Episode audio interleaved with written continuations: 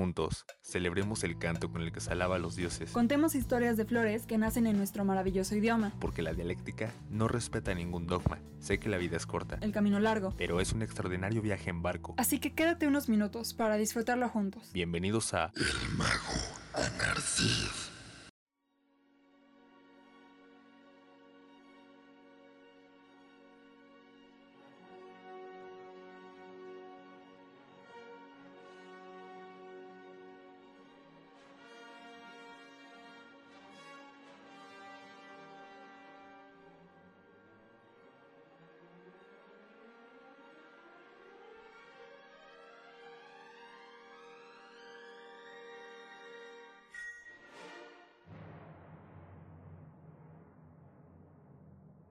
Sean bienvenidos, mortales, hijos de la Tierra y el universo, a una nueva historia contada por el mismo patrón de las mismas, el dios de la sabiduría y la escritura, Thought.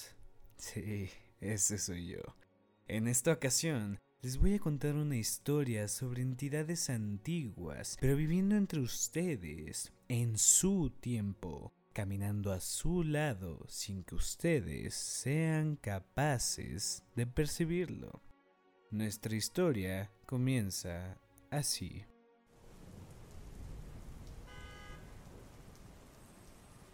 Ella es Dasha, una adolescente problemática y rebelde que toda su vida ha tenido que superar las dificultades a como diera lugar.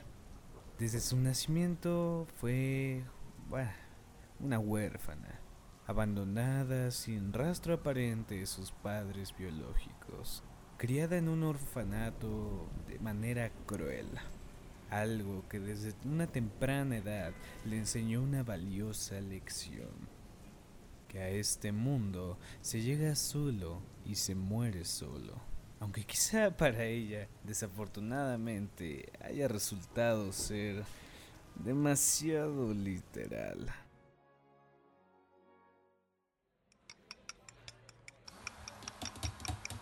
Lava platos, necesito que termines con esa tanda ya. Vienen entrando otras 50 órdenes y necesito esos trastes de una maldita vez. Ya voy. No me presiones, viejo gordo. ¿Qué carajo acabas de decir? Bastardo, hijo de... ¡Ah! Carajo. Nunca puedo durar más de dos días en un trabajo. Estos jefes solo empeoran cada vez más. Son unos insolentes de mierda y yo no tengo por qué soportarlos. Para que se puedan imaginar, el lugar donde vive Dasha es un pozo de mierda, abundante de mala vida y decadencia. Ese lugar en realidad huele a mierda. Como había mencionado antes, Dasha en verdad que ha tenido una vida miserable. Y eso no se compara lo suficiente con su hogar.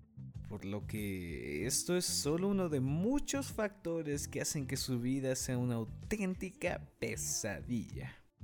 Sin embargo, algo muy interesante está por ocurrir.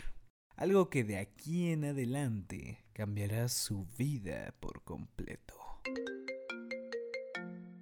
Normalmente no contesto números desconocidos, pero me causa curiosidad quién llamaría a estas horas de la noche.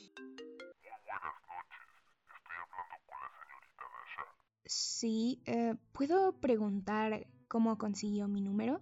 Encontré su número e identidad en un anuncio del periódico. Si no me equivoco, está en busca de un trabajo, ¿cierto? Ah, es correcto.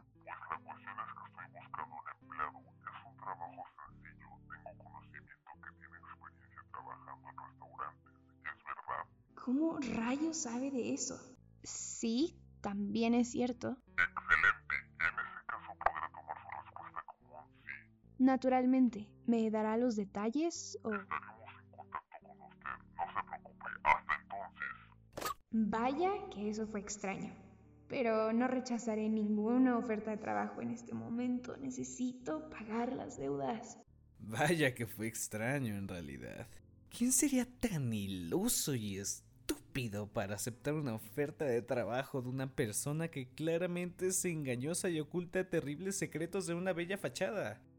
Supongo que Dasha encaja en esa descripción. Ya veremos qué le depara con este nuevo contratista. Mientras tanto, veamos qué sucede del otro lado de la línea. Vaya que los mortales son sumamente estúpidos. En verdad querían cualquier cosa por dinero y la falsa sensación de poder que provoca. Sí, son criaturas singulares. Pero no quisiera asumir sus intenciones de uso con el dinero. Las personas a las que contratamos normalmente son gente pobre, con carencias y dificultades que los hacen buscar recursos en cualquier lugar. Bah, no empieces con esas estupideces. Estás hablando como si te importaran. Los humanos solo cumplen un propósito para nosotros, y es el de servirnos sin excusas ni condiciones. Son solamente alimentos. Cierra tu maldita boca, lisiado.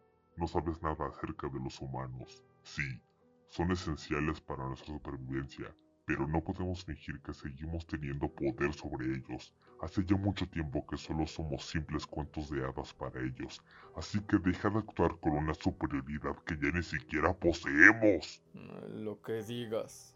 Sería imposible para mí contradecir tu palabra.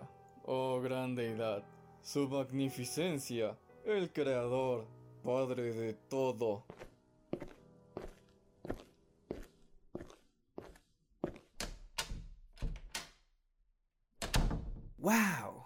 Que la cosa escaló rápidamente.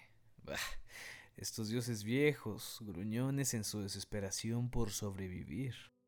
Desde que tienen recuerdo de su existencia se han engañado a sí mismos con la idea de ser superiores y de tener el poder sobre todas las cosas. Ah, no son nada diferentes a los humanos, siempre buscando el control. Qué suerte que yo no sea así, yo solo cuento cuentos. Y hablando de ellos, en este momento nuestro amigo Wotan, o mejor llamado Odin, está planeando un evento muy importante. Un evento en el que se reúnen cientos de dioses antiguos, y aunque suene majestuoso, es miserable.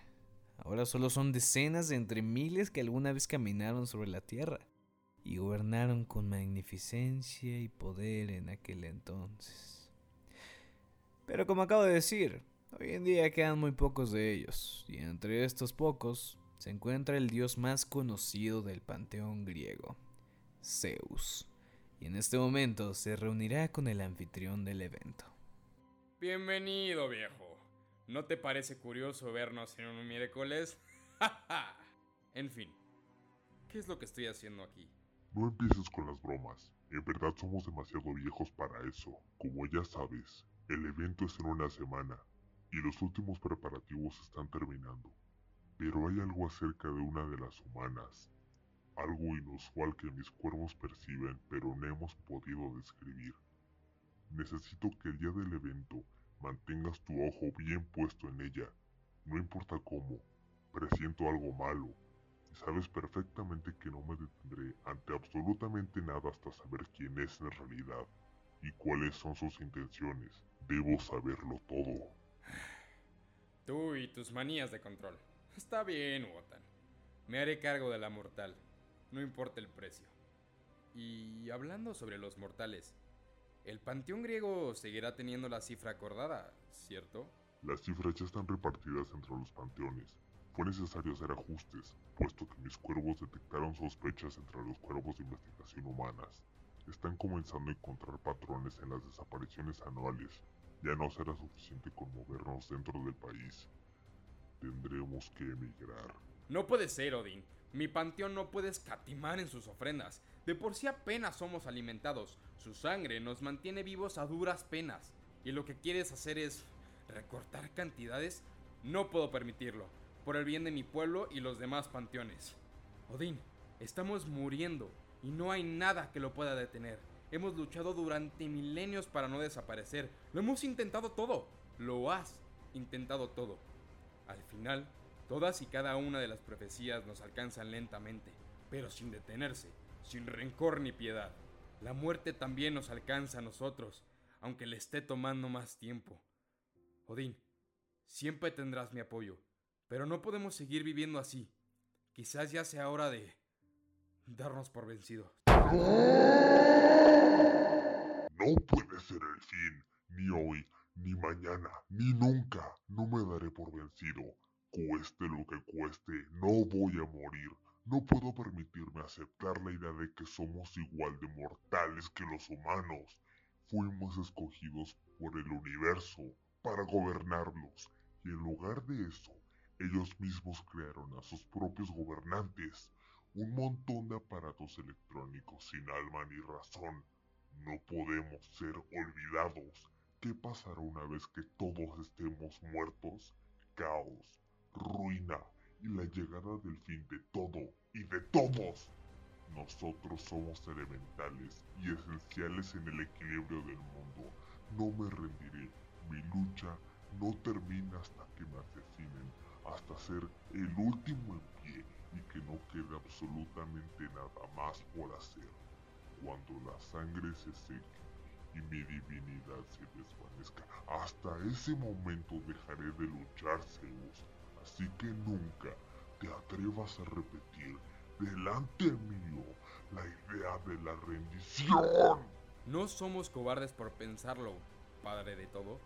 Somos mejores al reconocer nuestras propias debilidades. Pero lucharemos juntos hasta que la sangre se seque y nuestra divinidad se desvanezca. Espléndido. Vaya demostración nos acaban de dar los viejos. Qué triste se puso la cosa en cuestión de un par de vasos de whisky y un diálogo entre dos cansados líderes. Pero así es. Como dijo Dean, el día del evento se acerca y Tira ha reunido a los trabajadores humanos en el lugar del evento un día antes para guiarlos en la logística de la fiesta. Bueno, es momento de la verdad. El hombre que nos llamó para esto no fue el mismo de la vez pasada. Esta vez se escucha como alguien mucho más oh, irritable. Vaya, qué razón carga Dasha en sus palabras. Aquí está nuestro gruñón amigo Tyr para darle la bienvenida. Pues sí, que es un viejo bastante grande. Buen día, ¿es usted el señor Cyril? El que nos contactó para citarnos aquí. Así es, niña. Usted debe ser Dasha, si no me equivoco. Y si no le molesta, nos tomamos la libertad de investigar a nuestros trabajadores. Cuestiones de seguridad, usted entenderá. Sí, claro. ¿Por dónde hay que ir entonces? Sigue ese pasillo. Encontrará una salida a la derecha. Espero no se pierda en el camino. Idiota.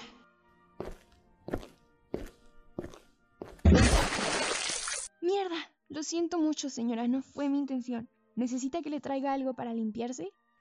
¡Ugh! Maldita sea. Acabado de comprar ese vestido. Mierda. No hay problema. Ahora voy yo misma a limpiar este desastre en el tocador. ¡Mierda! Vaya forma de empezar el nuevo empleo. Soy una estúpida. Muy bien todos, escuchen atentamente las indicaciones, no se les volverán a repetir en ningún otro momento. Excelente. Comencemos con esto. Habrá un guía que las acompañe en las indicaciones de cada área de trabajo. Divídanse por grupos, aquellos que sean cocineros, lavaplatos, limpieza, entretenimiento. Y yo, personalmente, me quedaré con los meseros. Ah, lo que faltaba. Muy bien, meseros. En este cuarto de cambio se encontrarán lockers con sus nombres al frente, cada uno conteniendo sus uniformes a medida, ya listos para ser usados mañana. Con un respaldo por si algún invitado les diera vino encima de improviso. no habrá dos cuartos por separado para hombres y mujeres. Este es el único cuarto al que acudirán, ni el de cocineros ni el de limpieza, meseros. Espero que no sea necesario repetirlo. Justo cuando pensaba que este cabrón no podía ser más idiota. Vamos, Siri, no los hagas pasar tan mal rato. Ellos entienden. Mierda, ahí está de nuevo. Espero que no vea que fui yo quien le tiró el café encima. Ah, bueno, meseros, permítame presentarles a una de nuestras invitadas de honor, la señorita Diana, una vieja amiga. Gracias, Cyril. No hacía falta hacerlo tan melodramático. Pero aquí estoy. Espero que todos tengan un buen rato en el evento no dejen que este gruñón de dos metros los intimide. Sobre todo la señorita Dasha. Espero verla mañana con un buen servicio. Sí, señora. Mierda, sí me vio. Ah, suficiente de esto. Ya, ya quiero llegar a las partes buenas. ¿Dónde está toda la acción? Por favor, amigos, son dioses. Oh, olvidé que no podían escucharme. En fin, vaya que tienes un enorme trozo de mierda. Y solo digo porque no puede escucharme. Y quizá no solamente sea porque estoy contando la historia.